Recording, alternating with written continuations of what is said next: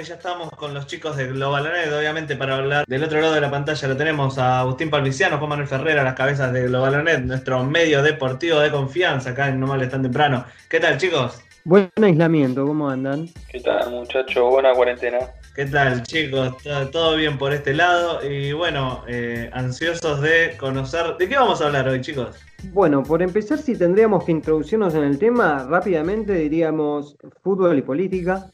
Y, pero hoy nos vamos a abocar a los jugadores que después del retiro se dedicaron a la política. Si tendríamos que hacer un análisis así breve y rápido, tendríamos que decir cuánto cuán acostumbrados estamos a gente que del fútbol se va a la política, ejemplo Berlusconi en Italia, Macri en Argentina, entre tantísimos otros, y que no está mal visto y no se le critica la, cuánto pueden saber de la política. Pero con los jugadores de fútbol, cuando se dedican a la política, sí reciben esa crítica. Habría que ver ahí qué, qué análisis hace la, cabeza del, raciocinio para hacer esa crítica. Lo cierto es que está, pasa y también ocurre de caso de jugadores que se dedican a la política. ¿Cuál sería la, la crítica? ¿Que no están preparados? ¿Que no les da el marulo? Que a medida que uno fue ganando cosas y, llenando la ladera de la casa y, comprándole, pudiéndole comprar la casa a mi viejo, uno se, se hamburguese, ¿no? Llega a la ladera, y está llena, mis hijos están bien. Exactamente. ¿Cuánto puede saber un jugador de fútbol de política? Ese es el argumento. Que de hecho en los casos que tenemos eh, vamos a hacer un repaso de, de algunos de ellos y muchos de ellos sufrieron esta crítica. A ver, antes, antes de arrancar con, ya directamente los nombres, yo pienso, si un jugador, como hay muchos casos, tiene tiempo de recibirse de médico, tiene tiempo de recibirse de abogado, tiene tiempo de recibirse de... Eh, hay muchos futbolistas que, son eh, recibidos de, carreras, de carreras importantes. Si tuvieron tiempo de estudiar, ¿por qué no va a haber otros jugadores que tuvieron tiempo de leer y de prepararse políticamente? ¿Por qué siempre vas a pensar que porque es jugador de fútbol no puede tener una visión política o un pensamiento político. Eso me parece muy tonto de la gente que, critica. Beckenbauer debe tener más títulos que vos. ¿Por qué? Le falta el de médico. Ah, bueno. habría, habría que ver este, el, el análisis que vos hacés, yo estoy muy de acuerdo. Y quería traer a colación un dato a partir de una entrevista que, que salió en la televisión hace una semana, eh, pero también es interesante como análisis sociológico de por qué se critica de esa manera al protagonista o al ex protagonista ya retirado eh, en su ámbito de rol político, como no ocurre con otros casos eh, que son al revés, de presidentes de clubes que se van a la política.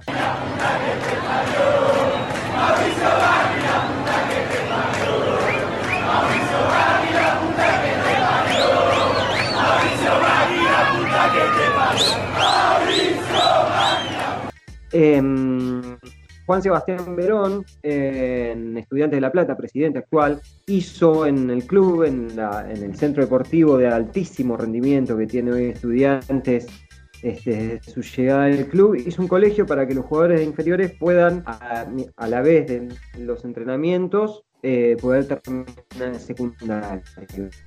Para ello, y también invitan a distintas personalidades a dar las charlas a los jugadores. En ese caso fue invitado Darío Steinrasberg, eh, filósofo reconocido, hincha de estudiantes, y en una entrevista con Fantino, que salió en ESPN, que la pueden ver, que está muy buena, eh, habló de este tema, Darío Steinrasberg, y contó que una vez le preguntó a los futbolistas eh, en la charla en el colegio, ¿qué creen que piensan de ustedes, la gente? Y le contestaron que no servimos para nada más que patear una pelota. Así que habría que ver ese análisis de por qué el jugador se siente de esa manera y por qué la sociedad trata de esa manera al jugador también, ¿no? Ese como eh, que es un debate complejo y profundo. Eh, pero que obviamente cualquier deportista, cualquier ciudadano tiene todo el derecho y la obligación, hasta te diría, de, participar de la, vida política de una sociedad. Así que en ese sentido no creo que haya mucho que objetarle a los jugadores que deciden eh, arrancar con una carrera política. Además, eh, tengamos en cuenta que en el caso de los futbolistas se terminan retirando la actividad muy jóvenes y tienen eh, mucho futuro por delante, mucho tiempo y quizá a muchos les, interese seguir ligados al deporte como técnicos, como periodistas, como analistas, pero hay otros que tienen otro tipo de inquietudes y que ven que ven ese tiempo eh, que lo pueden invertir en política y me parece que están, ya te digo, en todo su derecho y eh, está bueno que, la gente participe en política. Ahora bien, hay que ver eh, de qué manera lo hacen como cualquier otro, porque utilizar el, el, conocimiento que la gente tiene de los, de los principales deportistas, los deportistas más importantes, es una ventaja a la hora de, bueno, la gente ya te conoce. La gente te conoce y te juzga por lo que hiciste como deportista. Ahora, como político es, es, otra cosa, es, otra preparación y, tenés que empezar de cero. Bueno, tenés una plataforma importante para arrancar desde el conocimiento.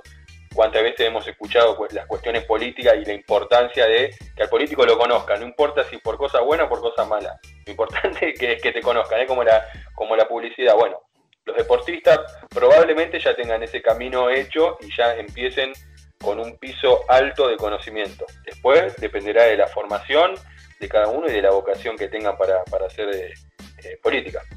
Estamos hablando con Agustín Palmiciano, Juan Manuel Ferrera, las cabezas del balones del medio deportivo este año No Males Tan Temprano.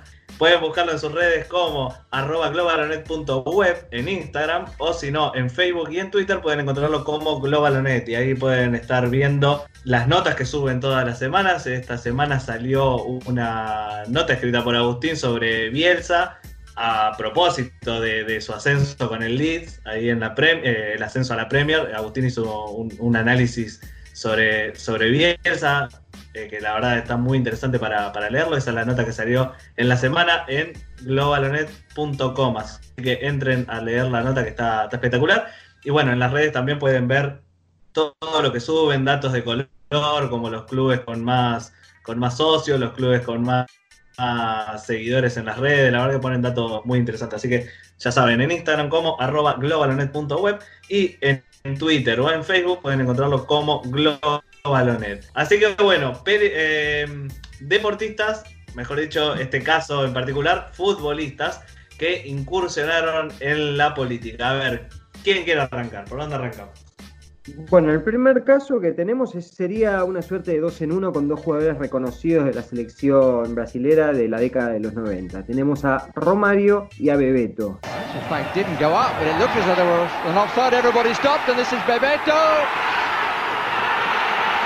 And that's the second goal. The Dutch can't believe it. Everyone stopped on the field for a moment. Romario, senador, Bebeto, diputado. Fueron elegidos en 2014 eh, a un cargo de 8 años para cada uno y fueron elegidos con el 63% de los votos para el estado, para el cargo de diputado y senador en la ciudad de Río de Janeiro. Recibieron 4 millones 700.000 votos. Y bueno, en ambos casos fueron eh, fueron ellos quienes criticaron las decisiones gubernamentales, por ejemplo, de la, de la infraestructura que se realizó para el Mundial del 2014.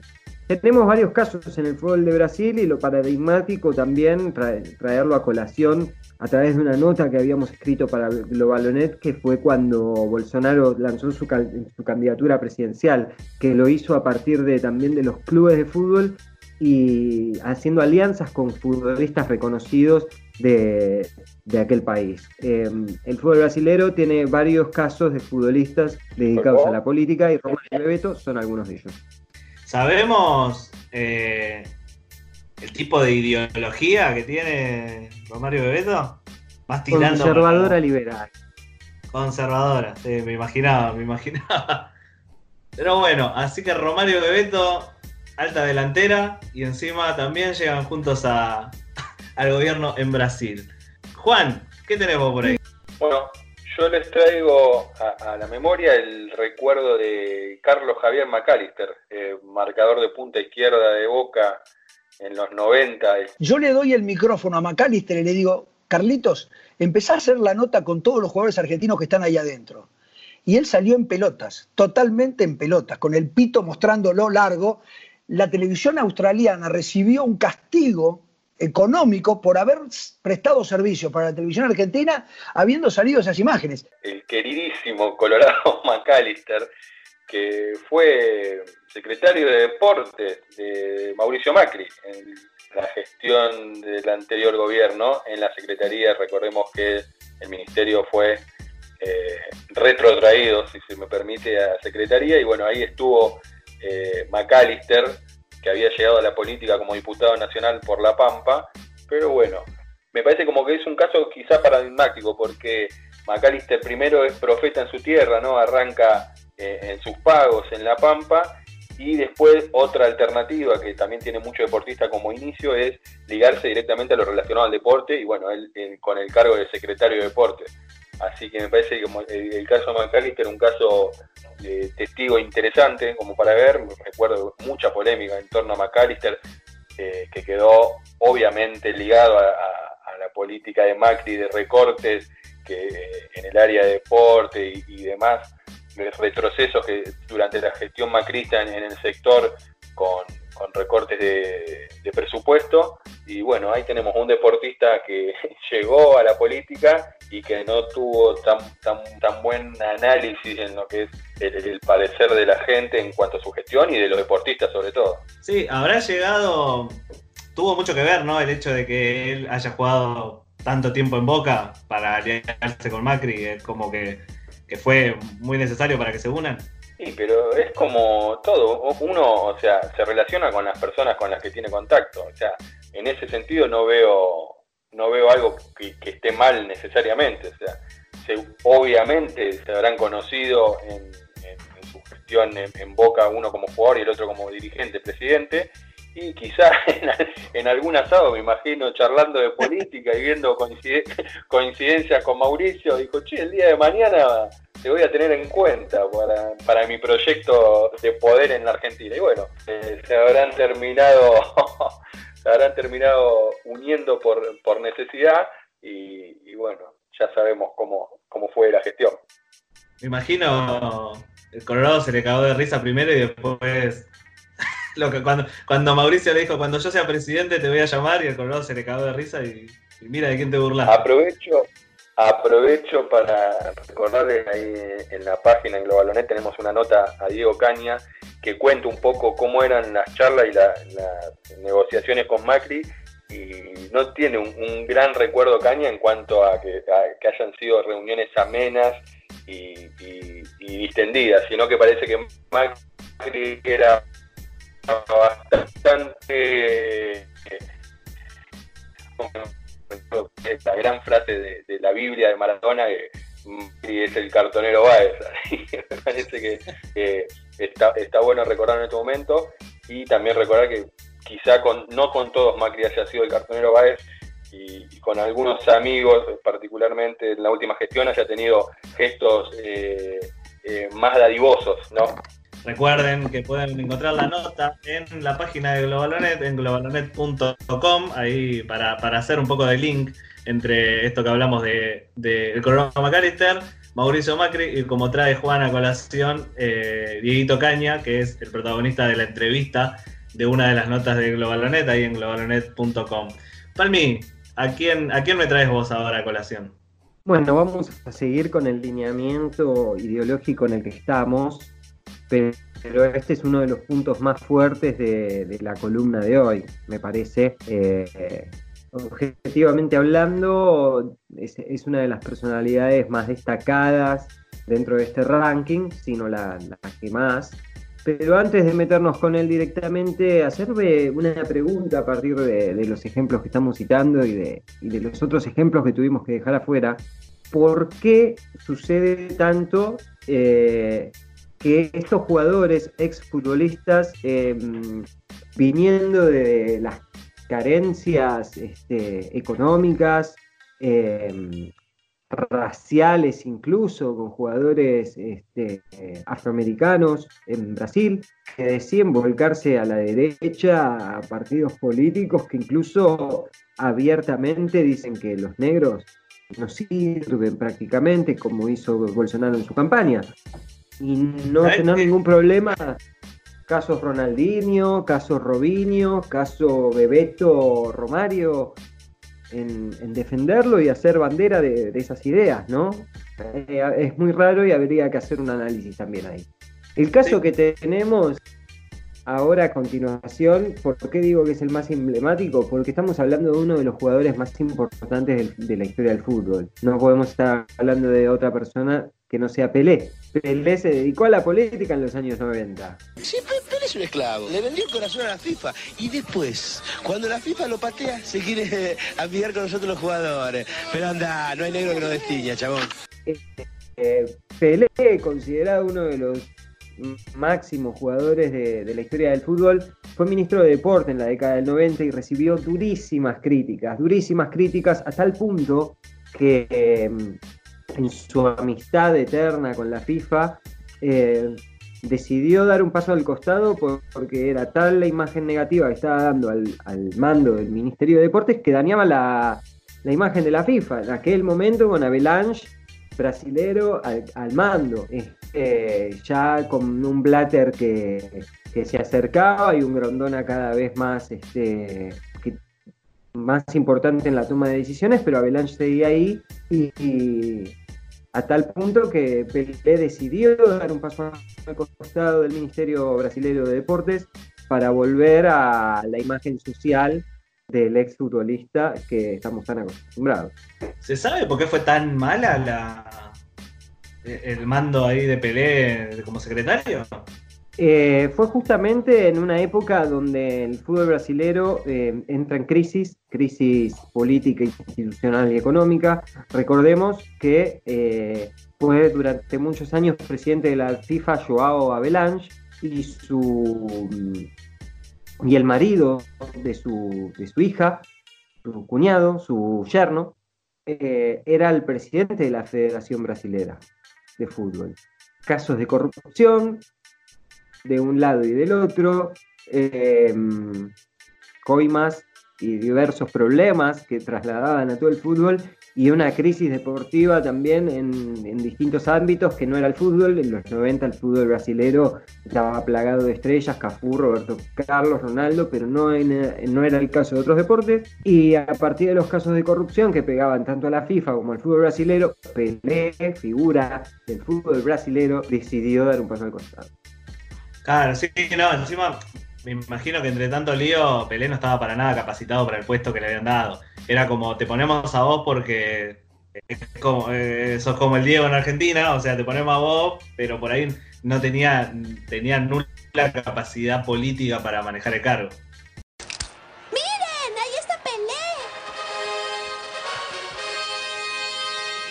El rey del fútbol. Para ser regino da cocina use papel enceradinho loches.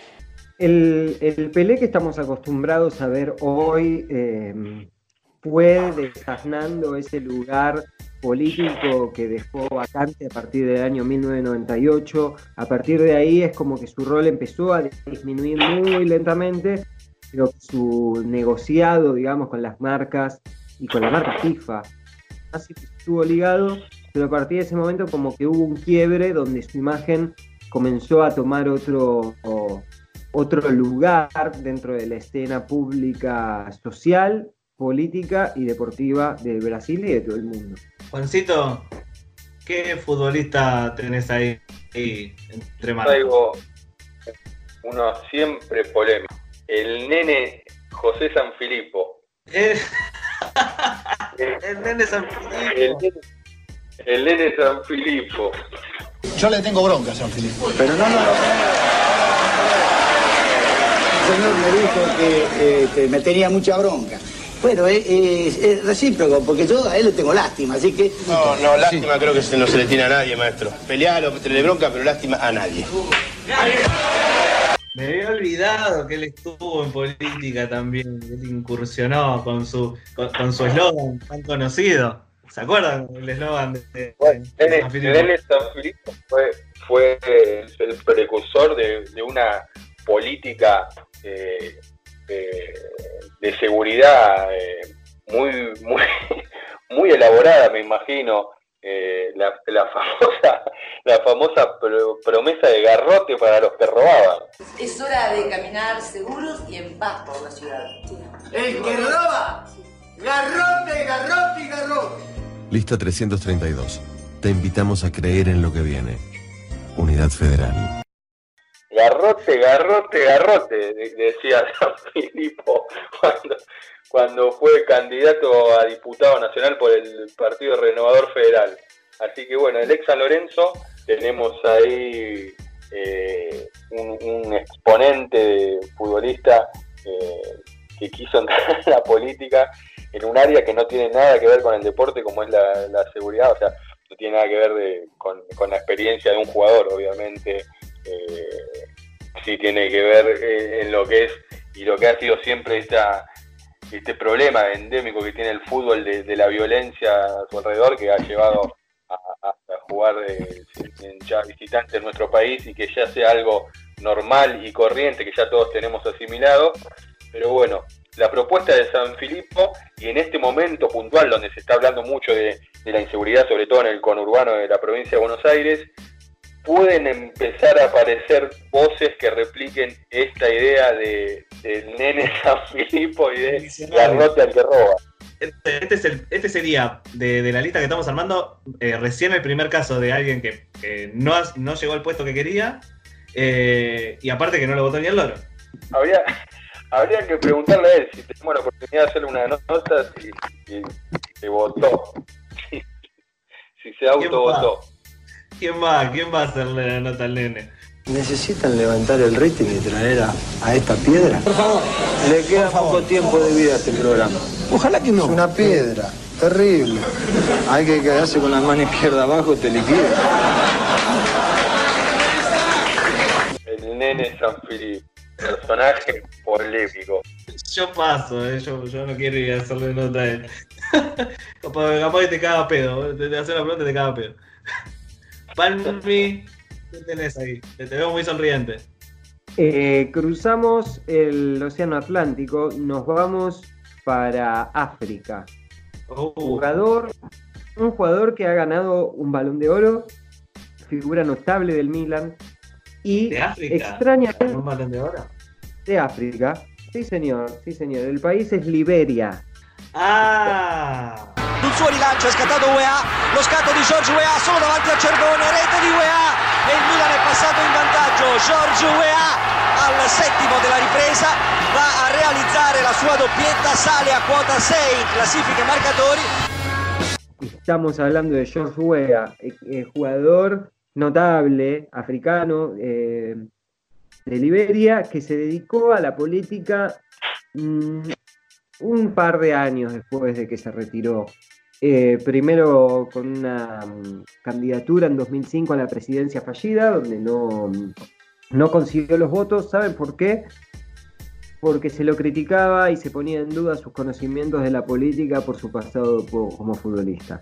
Como lo que decíamos al principio. Exactamente. Finalmente, eh, George Weah no, no obtuvo buenos resultados en las elecciones presidenciales del 2005, pero siguió incursionando en la política a tal punto que fue elegido como senador en 2015 y a partir de, todo ese trayecto que vino haciendo desde el 2005 cuando pierde al 2005 cuando gana la candidatura a senador, en 2018 llega su gran momento donde se postuló para ser presidente de su país y consiguió eh, hacerse con la presidencia y es el primer, el primer mandatario del país que se encuentra ahí al lado de Nigeria, Costa de Marfil, eh, que no, no, no, se suele ahondar mucho en el ámbito deportivo ni en el ámbito histórico, pero bueno, tenemos a George Fuea, eh, balón de oro y figura del Milan que hoy es presidente de su país. Este es como más arriba, este como no, este es el que llegó más arriba de todo, no, le gana a nadie. Fue, es presidente de su país. Listo. Exactamente. Anda a ganarle a él. Y encima ganó un balón de oro también, como no, no deja de ganar el chabón. Exactamente, tiene un balón de oro, al igual que grandísimos jugadores como Pavel Nedved, Canavaro, Ronaldinho, todos ganadores de un balón de oro. Bueno, George Weah para los que no lo conocen, una potencia y una habilidad impresionante. Pueden ver videos de él en YouTube. Eh, grandísimo jugador. Y bueno, hoy es el presidente, es una historia que, al menos para él, tiene un final feliz. Habría que andar más en las cosas que están pasando en Liberia y en cómo se llevan adelante también. Está bueno que un, asado, me imagino un asado entre futbolistas ahí, ganadores del balón de oro, todos hablando de cuántos balones de oro ganaron y Messi así como re canchero diciendo yo gané cinco y te cae yo, y te cae Wea y te dice yo soy presidente, capo. ya está, no le podés decir más nada, ganaste, ganaste vos, hermano. ¿Qué te. Juan, ¿vos tenías otro? Sí, Esto está tengo que seguir. el, el último, el último de mi parte para, para cerrar mi participación y va con un poquito de trampa, porque está ligado al fútbol, pero no es futbolista. Antes hablamos de los dirigentes y nos faltaría una pata del fútbol, más allá de los periodistas, que también podríamos hacer un análisis, porque hay muchos periodistas que se vuelca a la política, pero otra parte de- del fútbol y del mundo del fútbol son los árbitros. Y si yo les digo árbitros de los 90, no sé si se acuerdan ustedes de un tal Javier Sheriff Castrilli. Sí. Otro personaje hermoso de, de la fauna del futbolística argentina. Bueno, Castrilli, el sheriff, eh, fue presidió la comisión de investigaciones de la ciudad de seguridad en el deporte eh, cuando el gobernador de Buenos Aires era Carlos Rucau. ¿Qué, qué hizo básicamente Castrilli? Usó la imagen de, de, de- de- ¿cómo les puedo decir? A ver, de lealtad, de, de- de- de severidad, de, claro, ese personaje estricto que era dentro de la cancha, recordemos eh, la expulsión a Maradona, uno de los grandes momentos, véanlo en YouTube por favor, no te va, no te va a contestar Armando, no te va a contestar Armando. Maestro, pero usted que está muerto, no está muerto. Explíqueme, por favor, se lo pido. Pero estamos hablando como hombres y como seres humanos. se lo- no te va a contestar, pero, pero no te va a contestar. no me va a contestar, es un vení, Armando. Armando, no te lo quedo conmigo. No te lo quedo conmigo. Hijo de puta, no te lo quedo. No te lo quedo conmigo, un gran momento donde Castrilli con cara de roca echaba a- al Diego de la cancha de Vélez de José Malfitani. Una de las pocas veces que vi tanta gente en la cancha de Vélez. Y, bueno, Castrilli que hizo, usó esa imagen y la, la volcó a la política y siempre relacionado a la, a la seguridad, en principio. Como si tuviera necesariamente algo que ver directamente lo que es impartir justicia en un partido de fútbol con ser un, un- una persona a cargo de, de- de- de- de instituciones de seguridad como puede ser la policía o, o demás, o armar planes de, de seguridad. Pero bueno, Castrilli tuvo su oportunidad y después fue candidato a jefe de gobierno de la ciudad de Buenos Aires por eh, Acción Ciudadana en, en el 2011. Así que, ¿se imaginan lo que hubiera sido la, la ciudad de Buenos Aires con Castrilli como, como jefe de gobierno? Nada. Estaría bueno pensarlo, hacer un ejercicio, ¿no? Como Por suerte soy del vas, a cruzar la, calle por mitad de cuadra, ya tenés amarilla. Te sale un policía con tarjeta amarilla. La próxima vez que te agarro cruzando por mitad de calle, ¿eh? te saco la roja y te vas una semana al calabozo. Claro, no, te agarran, te agarran cruzando mal, ¿viste? O no sé, cruzaste el roja y te cae, te cae el policía y te dice, por esta, por esta y por esta, esta para usted. Te vengo siguiendo hace tres cuadras. Tiraste, tiraste un papel de afuera del tacho. Sali- salivaste, salivaste en la vereda. No, no ayudaste a una señora a cruzar en la boca calle. ¿eh? Y, te- y ahora veo que levantás el auto y está mal estacionado. ¿eh? Acumulación de faltas, lamentablemente vas a tener que, vas a tener que pagar. A las duchas. Eh, entonces, eh, estamos hablando de futbolistas y, bueno, gente relacionada al fútbol, en este último caso con, con Castrilli, que llegaron al poder o que se animaron a meterse en política. En esta hermosa charla de, de Globalonet, estamos con Agustín Palviciano, Juan Manuel Ferrera, hablando un poco de esto, tirando un par de datos históricos, hablando de, jugadores que de, los 90 la mayoría, bueno, salvo Pelé que es de, y Nene San Filipo, que, que son de, de la época del blanco y negro, ¿no? Pero hablando un poco de jugadores que incursionaron en la, en la política y algunos llegaron hasta grandes puestos como el señor Wea, que llegó hasta la presidencia de Liberia. Eh, chicos, la verdad, la charla espectacular, un montón de datos interesantes, estuvo buenísimo. Sumar el caso de Baldassi también, que fue diputado nacional de Cambiemos por la ciudad de Córdoba, hasta hace poquito. Otro árbitro. Siguiendo con, siguiendo con la línea de árbitros, exactamente. Pero Baldassi un poco más, más divertido. Otra corriente, otra corriente ideológica, es más del, de, de- del diálogo con el jugador, imagino que no lo conocí tanto como político, pero imagino que habrá tenido esa misma impronta de, de- de llegar a acuerdos en base a- al diálogo, ¿no? Encima cordobés, hablaba con acento. Gracioso. Otro momento histórico. Hoy, hoy estoy muy memorabilia de YouTube. Momento histórico, el chiste de, de, de Baldassi y Gastón, y Gastón Recondo a Panti. Por favor, ¿de qué, ¿de qué trabaja mi tío? Ay, sí, me acuerdo. Me acuerdo, me acuerdo del chiste de Baldassi. A recontra- Y mi tía me, me dijo que se le podía dar la mano de, de laburo a mi tío, ¿viste? Empezar a laburar lo que mi tío hacía, es un bolón que... Y bueno, el tema está en cómo, cómo, cómo voy a hacer para... ¿Y qué hacía tu tío? Le rompí el culo a los curiosos.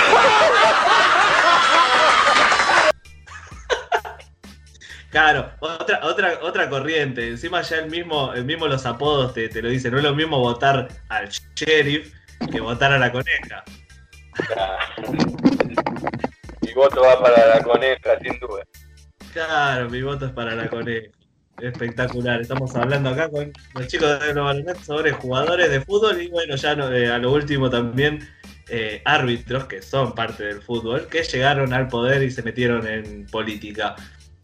Como parte de la columna que hacemos todas las semanas para No Me Hables Tan Temprano y también para Globalonet. Recuerden que pueden encontrar todo el contenido de Globalonet en sus redes sociales que son arroba globalonet.web en Instagram y si no pueden buscarlo también en Facebook o en Twitter como Globalonet simplemente y ahí van a encontrar toda la data que tiran, la- las notas de la semana, las notas de los fines de semana también que salen, las entrevistas que hacen a personajes del mundo deportivo, la verdad todo ahí en las redes para estar atentos, para después simplemente meterse en globalonet.com que es su página oficial y ahí pueden leer todo y en Spotify también buscan Globalonet y escuchan esta columna que sale en No me hables tan temprano. Chicos, muchas gracias por otro, otra columna súper interesante y súper completa.